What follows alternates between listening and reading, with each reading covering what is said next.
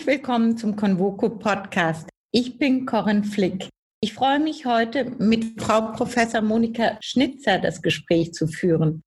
Frau Professor Schnitzer wurde kürzlich in den Sachverständigenrat zur Begutachtung der gesamtwirtschaftlichen Entwicklung gewählt. Sie ist also eine der Wirtschaftsweisen. Guten Tag, Frau Professor Schnitzer. Ich freue mich sehr, dass Sie Zeit finden für unser Gespräch. Herzlichen Dank. Ich freue mich auch. Die ökonomischen Kosten des Lockdowns sind immens. Können wir im Moment die Auswirkungen auf die Wirtschaft bereits abschätzen? Das ist aktuell natürlich nur sehr schwer abzuschätzen. Das hängt vor allen Dingen davon ab, wie erfolgreich werden die Maßnahmen sein, die wir ergriffen haben, um die Infektionsgefahr einzudämmen. Aber es gibt schon verschiedene Beispielrechnungen. Insbesondere hat der Sachverständigenrat vor kurzem ein Sondergutachten veröffentlicht, in dem verschiedene Szenarien diskutiert werden. Und die zwei wesentlichen Szenarien sind das sogenannte V-Szenario und das U-Szenario. Was, was unterscheidet die? Beim V-Szenario sagt man, angenommen, die Maßnahmen müssen nicht mehr allzu lange so beibehalten werden, dann kommt es zu einer raschen Erholung, eine Normalisierung schon im Sommer und dann würde man zwar jetzt massiv runtergehen, aber dann auch rasch wieder hochgehen mit der Wirtschaftsleistung.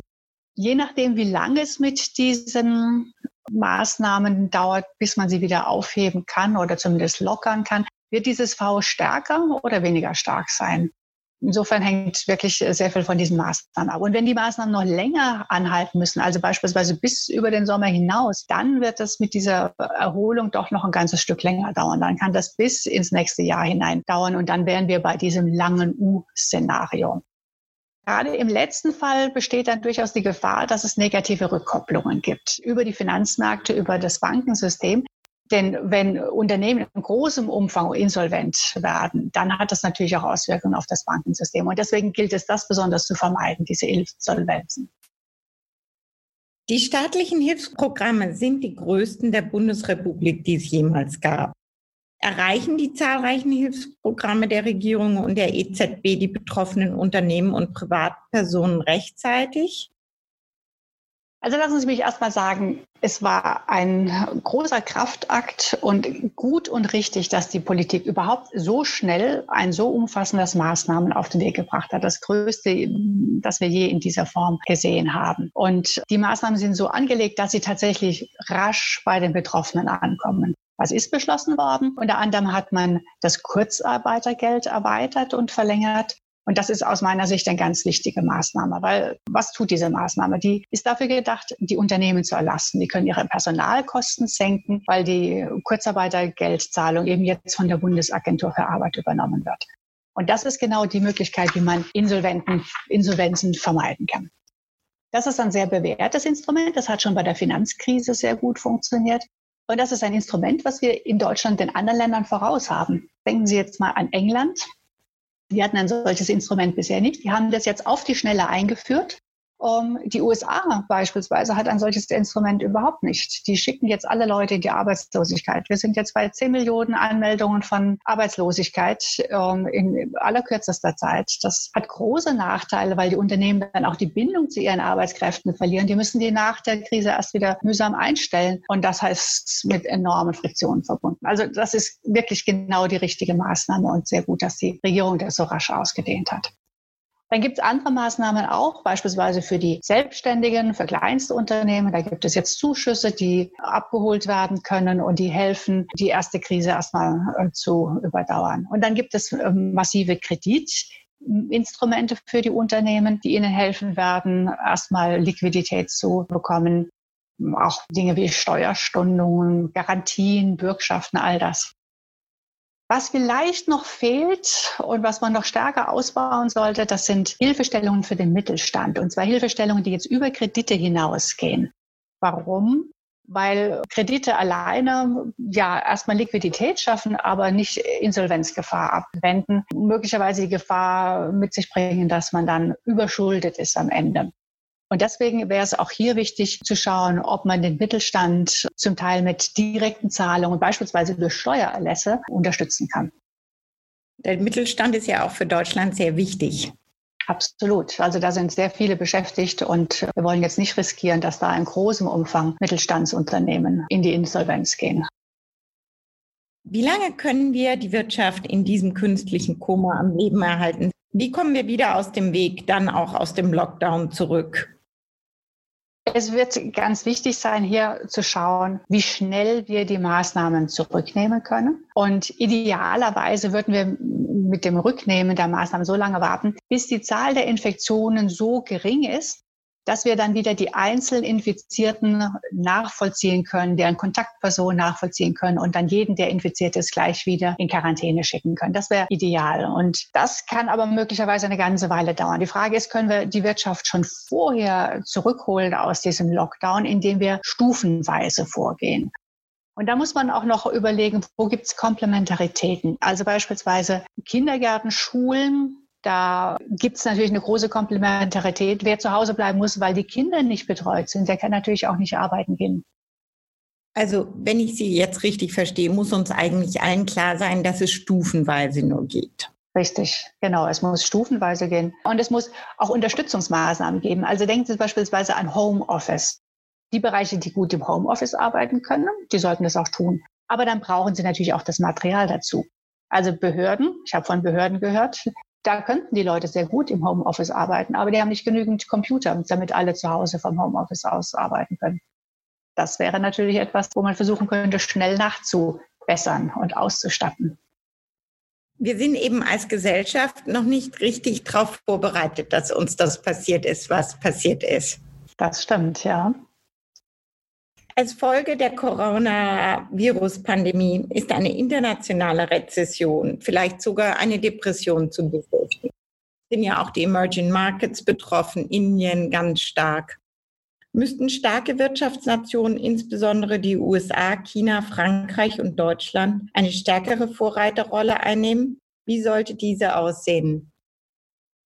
Allein durch ihre Wirtschaftskraft werden die natürlich eine ganz wichtige Rolle spielen, die Wirtschaft wieder in Schwung zu bringen. Die werden die Impulse setzen müssen. Aber auch hier gilt, das kann erst dann funktionieren, wenn sie ihre gesundheitliche Problematik in den Griff bekommen. Gerade USA stehen wirklich noch ganz am Anfang der Epidemie. Und da werden wir noch einige Zeit drauf warten müssen. Insofern, ja, es ist wichtig, dass diese Staaten dann auch Impulse liefern, aber auch wie gut diese Impulse aufgenommen werden können von den anderen Staaten, hängt wiederum davon ab, wie es bei denen läuft, ob die überhaupt wirtschaftlich wieder in Schwung kommen. Insofern muss man sagen, wir müssen schon stark auf diese Verflechtung achten und allen helfen. Das ist, glaube ich, die, die Einsicht, die wir jetzt haben. Dieses Jahr sprechen wir ja bei Convoco über New Global Alliances muss es plötzlich zu Verbindungen kommen, die wir bisher gar nicht so im Blick haben? Ich glaube, das ist jetzt genau ein Beispiel, wo wir sehen, die ganze Welt ist inzwischen global, einfach weil das Virus sich global ausbreitet. Und wir können keine Region dieser Welt einfach abschreiben es wird auf uns zurückfallen. Wenn jetzt in Entwicklungsländern das Virus einschlägt und massive Verwerfungen erzeugen wird, dann wird uns das am Ende auch betreffen. Wir werden nicht sagen können, dass das ist uns egal. Selbst wenn wir mit manchen dieser Regionen bisher wirtschaftlich gar nicht so verbunden sind. Haben die Technokratien Asiens einen Vorteil in der Bewältigung dieser wirtschaftlichen Folgen?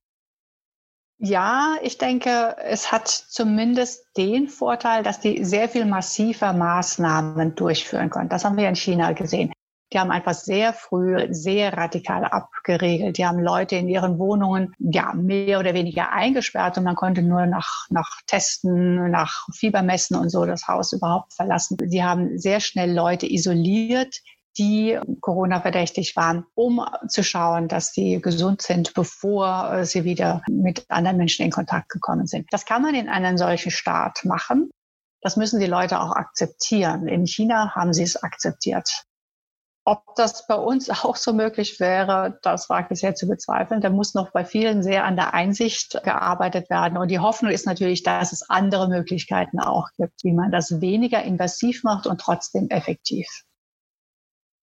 Taiwan Südkorea sind ja auch Beispiele. Weniger invasiv bedeutet natürlich auch mehr Einsicht der Bürger. Ja, da habe ich bei manchen von unseren Bürgern noch ein bisschen Sorge, aber ich hoffe, das sind Einzelfälle und insgesamt hat man doch den Eindruck, dass die Menschen sich jetzt sehr vernünftig verhalten. Kann man aus der bereits beginnenden Erholung Chinas Rückschlüsse ziehen, wie sich eine wirtschaftliche Erholung in Europa gestalten wird? Das ist jetzt nicht ganz einfach einzuschätzen, gerade weil China natürlich verflochten ist und China jetzt aktuell natürlich damit konfrontiert ist, dass Handelspartner Europa, Handelspartner USA im Moment gerade ausfällt. Insofern kann man eigentlich hoffen, wenn wir das letzte Glied in der Kette sind, zusammen mit Amerika, dass es bei uns rascher funktioniert, denn wenn in dem Maße dann China schon wieder weiter vorangekommen sein wird. Äh, insofern bin ich sogar optimistisch, dass es bei uns besser laufen wird. Es sei denn, wir haben dann in China schon wieder die zweite Welle. Ob es zu solchen Wellen kommen wird, zu mehreren Wellen, wie stark die ausgeprägt sein werden, das, das wissen die Epidemiologen. Das hängt ganz davon ab, wie konsequent auch die Maßnahmen weiter verfolgt werden. Frau Professor Schnitzer, zu Ihren wissenschaftlichen Schwerpunkten zählen auch Wettbewerbsfragen. Insolvenzen von Unternehmen scheinen unvermeidlich. Ein Ausweg sind hier oft nur Übernahmen durch Wettbewerber. Diese sind aber durch Kartellrecht und Fusionsrecht stark reguliert. Müssen wir hier flexibler sein jetzt, um Arbeitsplätze zu retten? Ich denke, wir müssen alles dafür tun, Arbeitsplätze zu retten. Die Frage ist immer, was ist das richtige Instrument? Und ich hätte Sorge, wenn man jetzt Kartellrechtsfragen einfach mal eben so beiseite schiebt mit dem Argument, das rettet jetzt Unternehmen. Denn das wird uns ja irgendwann auf die Füße fallen. Irgendwann ist die Krise vorbei und wenn wir dann stark konzentrierte Märkte haben, dann wird das möglicherweise auch den Aufschwung behindern. Insofern sollte man immer schauen, was sind es denn für Investoren, die da bereit sind, Unternehmen zu übernehmen. Und wenn es Auswahl gibt, dann sollte man eben auf solche setzen, die nicht unmittelbare Konkurrenten sind, sondern beispielsweise in ganz anderen Märkten unterwegs, sodass man da nicht die unmittelbare Konkurrenz hat. Oder man sollte Auflagen auferlegen. Das macht man ja auch bei Fusionen, dass man sagt, okay, Fusion wird erlaubt, aber bestimmte Teile müssen abgespalten werden, um Konzentrationstendenz nicht äh, zu stark werden zu lassen. Insofern an der Stelle wäre ich sehr vorsichtig. Lieber würde ich dafür sorgen, dass man Insolvenzen abwehrt, indem man entsprechende Bürgschaften, Garantien gibt, möglicherweise auch indem der Staat sich einbringt, Eigenkapitalbeteiligung einbringt für eine gewisse Zeit, um das Unternehmen zu zu retten. Nur muss an der Stelle auch wieder klar sein, da muss es klare äh, Exit-Strategien geben. Das darf nicht dauerhaft sein.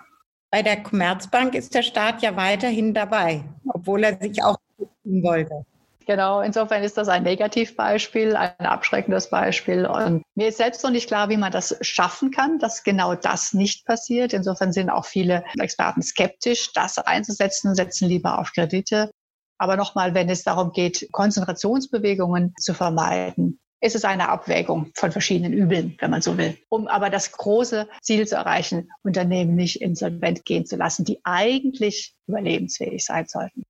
An der Stelle will ich aber auch sagen, Unternehmen, die schon vor der Krise in Schwierigkeiten waren, ja, die sollten an der Stelle nicht unterstützt werden. Denn manche Unternehmen, ja, deren Zeit ist gekommen. Dann wird es nach der Krise neue Unternehmen geben.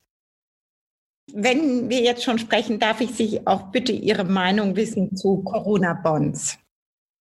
Also innerhalb der EU fordern viele Staaten jetzt diese Einführung sogenannter Corona-Bonds. Deutschland lehnt diese ab, so wie es auch Euro-Bonds in der Euro-Krise abgelehnt hat. Was denken Sie, was ist Ihre Meinung? Naja, wenn wir uns Länder anschauen wie Italien oder Spanien, dann sind die ja im Moment durch die Krise ganz besonders hart getroffen. Und sie haben einen sehr hohen Schuldenstand im Unterschied zu uns. Das erschwert ihnen jetzt besonders stark, das, was sie jetzt an Mehrausgaben haben, durch weitere Kredite zu finanzieren. Und deswegen ist es ganz zentral, dass wir eine Lösung finden, wie man ihnen dabei helfen kann, ohne dass sie sich zu stark überschulden und in die nächste Eurokrise schlittern, beziehungsweise für uns alle die, die nächste Eurokrise vorprogrammieren. Darüber besteht eigentlich Einigkeit. Und der Dissens besteht in meinen Augen vor allen Dingen darin, welches sind jetzt die richtigen Instrumente. Und da werden jetzt Corona-Bonds, Sie haben es gesagt, ganz zentral diskutiert. Das würde bedeuten, die europäischen Staaten geben zusammen diese Corona-Bonds aus, um, würden sich also gemeinsam verschulden und dann auch gemeinschaftlich für die Zinsen und die Rückzahlung haften. Das hätte für die Länder wie Italien oder Spanien den Vorteil, sie würden jetzt die Kredite zu günstigeren Zinsen bekommen und sich dann in dem Sinne auch weniger verschulden. Also die Schuldenlast insgesamt würde dann dadurch geringer, weil eben starke Länder wie Deutschland mithaften würden. Das ist in vielerlei Hinsicht sehr attraktiv, hat aus meiner Sicht aber den Nachteil des Zeitfaktors. Es dauert eben lange, bis man dieses Instrument auf den Weg bringt. Man hat hohe institutionelle rechtliche Hürden. Das muss beispielsweise durch die Parlamente gehen, ganz abgesehen davon, dass man sich europäisch erstmal einigen muss. Aus meiner Sicht spricht deswegen aus, aus, aus allein vom Zeitfaktor her schon einiges dafür, dass man auf bestehende Instrumente geht, wie den europäischen Stabilitätsmechanismus. Das hat man in der Finanzkrise schon entwickelt, damals für die Banken. Man müsste es natürlich jetzt auf die konkrete Situation hin anpassen.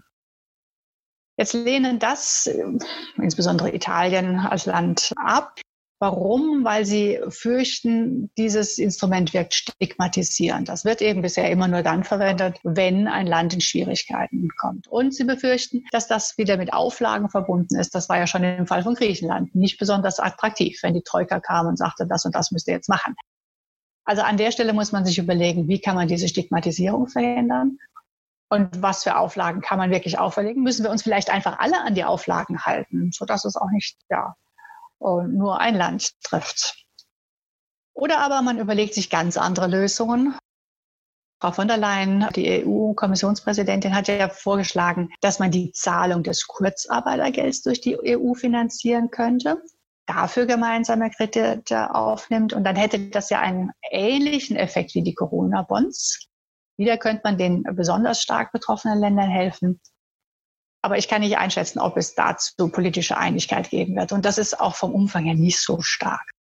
Und schließlich sollte man jetzt durchaus auch an Lösungen denken, dass man direkte Zahlungen an die betroffenen Länder leistet. Und beispielsweise wird ja diskutiert, könnte man die Zahlungen an den EU-Haushalt jetzt aussetzen für die Länder, die besonders schlimm betroffen sind. Und dann müssten deren Ausfälle kompensiert werden durch andere Staaten, die es sich leisten können wäre auch eine Möglichkeit. Welches Instrument am Ende immer man wählt, meiner Sicht besonders entscheidend, dass wir wirklich rasch eine europäische Lösung finden. Das ist nicht nur ein Gebot der Solidarität, es ist auch am Ende in unserem eigenen Interesse. Wir sind in Europa wirtschaftlich so stark miteinander verbunden, dass wenn ein Land durch die Krise in die finanzielle Schieflage gerät, wir alle davon betroffen sind. Also mit oder ohne EU, Europa gehört einfach zusammen. Lassen Sie uns noch mal nach vorne blicken. Vorhin haben Sie schon gesagt, es werden neue Unternehmen auch entstehen. Also durch die Corona-Krise können wir auch eine Stärkung der digitalen Wirtschaft beobachten. Glauben Sie, dass dies zu mehr Innovation, zu einem grundsätzlichen Wandel in unserem Wirtschaftsleben jetzt führen wird? Ja, das glaube ich unbedingt. Also das ist ja mit Händen zu greifen. Wir machen jetzt Besprechungen online. Wir machen diesen Podcast jetzt online. Es gibt Unterricht, der digital durchgeführt wird. Aber das äh, findet man in ganz vielen Bereichen. Auch Künstler werden jetzt kreativ und überlegen sich jetzt, wie sie online ihr Auditorium erreichen. Insofern rechne ich fest damit, dass es ganz viele Innovationen geben wird, technischer Art einerseits, aber auch Innovationen, was die Inhalte angeht.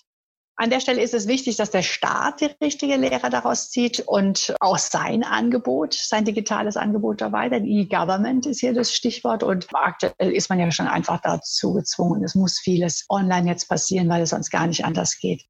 Aber das braucht natürlich die entsprechende Infrastruktur, es braucht die Ausrüstung, es braucht auch die Ausbildung. Man fragt sich an der Stelle schon, warum sind wir da in Deutschland zum Teil nicht ganz so gut aufgestellt? Denken wir mal an manche Produkte, die einfach bisher nicht so konkurrenzfähig sind. Also wir führen jetzt diesen Podcast per Zoom durch und das machen jetzt alle, obwohl ja manche sagen, oh, das kann gehackt werden, ist vielleicht vom Datenschutz her nicht ganz so perfekt, aber es ist einfach sehr viel stabiler, sehr viel anwendungsfreundlicher als Angebote, die selbstgemacht in Deutschland produziert werden und die einfach in puncto Sicherheit zwar überlegen sind, aber nicht so gut funktionieren.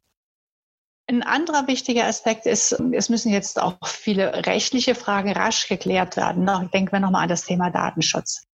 Es wird ja viel darüber diskutiert, dass wir eine solche Tracing-App einführen, um nachzuvollziehen, wer ist mit Infizierten möglicherweise in Kontakt gekommen, um dann schneller Leute benachrichtigen und isolieren zu können. Wieder ist die Frage, wie viel Datenschutz wollen wir an der Stelle aufgeben? Was wollen wir da vorgeben? Wie freiwillig wollen wir das machen? Wie müssen wir das zeitlich begrenzen? Ich sehe auch Auswirkungen auf unsere Wirtschaft insgesamt, wie wir, wie wir unser Arbeitsleben gestalten. Stichwort Homeoffice. Momentan arbeiten viele im Homeoffice und die Frage wird sein, bewährt sich das? Wenn ja, könnte ich mir vorstellen, dass das bei künftigen Tarifverhandlungen eine Rolle spielen wird. Dann wird man vielleicht sagen, hm, da sollte man doch mehr einsetzen. Oder aber man stellt fest, es geht doch einiges verloren dabei. Beispielsweise ist eine Frage, die mich selber als Forscherin interessiert. Wie viel braucht man doch persönlichen Kontakt für die Informationsübertragung? Bisherige Ergebnisse zeigen immer, na, dieser persönliche Austausch ist schon wichtig, weil man doch sehr viel mehr auch einfach im Gesprächen so am Rande erfährt. Und naja, die Krise wird uns sehr schönes Anschauungsmaterial dafür geben, ob das wirklich so wichtig sind oder ob man doch das eine oder andere vermeiden kann an Dienstreisen, an großen Besprechungen mit allen zusammen, weil es vielleicht gar nicht so drauf ankommt. Das wird sehr spannend zu beobachten sein. Wir haben es jetzt schon quasi ein bisschen in die Richtung gesprochen, aber wie wird sich unsere Gesellschaft durch die Krise verändern? Was ist Ihre größte Befürchtung und was ist Ihre größte Hoffnung? Meine Sorge, ganz ehrlich, ist, dass wir eine Rückkehr zu nationalem Denken erleben werden. Wir erleben jetzt Schließung der Grenzen. Das hat seine Berechtigung, seine Notwendigkeit. Aber dieses Einigeln im eigenen Land kann auch dazu führen, dass eben die Solidarität innerhalb Europas, innerhalb der Welt abnimmt. Natürlich ist es klar, die Politiker müssen erstmal dafür sorgen, dass die eigene Bevölkerung geschützt ist, gut versorgt ist. Das ist verständlich, das ist auch ihre Pflicht. Aber darüber darf man nicht vergessen, dass wir in den letzten Jahren in Europa deswegen so friedlich miteinander gelebt haben, weil wir so eng zusammengewachsen sind. Und dass es uns auch deshalb nur so gut geht, weil wir international auch unsere Wirtschaft so verflochten haben. Von den Reisen in alle Welt, von den Lebensmitteln, die wir aus aller Welt beziehen und die uns alle unseren Alltag bereichern, ganz abgesehen. Also wer jetzt nur an sich selbst denkt, der gibt doch viel von dem aus, was unsere Gesellschaft ausmacht. Im Kleinen wie im Großen. Und ich hoffe sehr, dass das nicht passieren wird. Was ist in dem Sinne meine Hoffnung? Meine Hoffnung ist dass das eben doch nicht eintritt, dass die Menschen sich auf die Solidarität und Gemeinschaftssinn besinnen, dass sie zu schätzen lernen, worauf sie jetzt gerade verzichten müssen, die Begegnung, der Austausch mit anderen Menschen, auch über den engsten Familienkreis hinaus, auch über das eigene Land hinaus. Und wenn die Krise dazu beiträgt, dass wir uns darauf besinnen, was uns wirklich wichtig ist, und wenn wir diese Einsicht auch in die Zeit nach der Krise mitnehmen, dann denke ich, wäre das ein großer Gewinn für uns. Herzlichen Dank für dieses schöne, kluge, wunderbare Gespräch. Ich danke Ihnen fürs Zuhören und grüße Sie herzlich. Ihre Corinne Flick.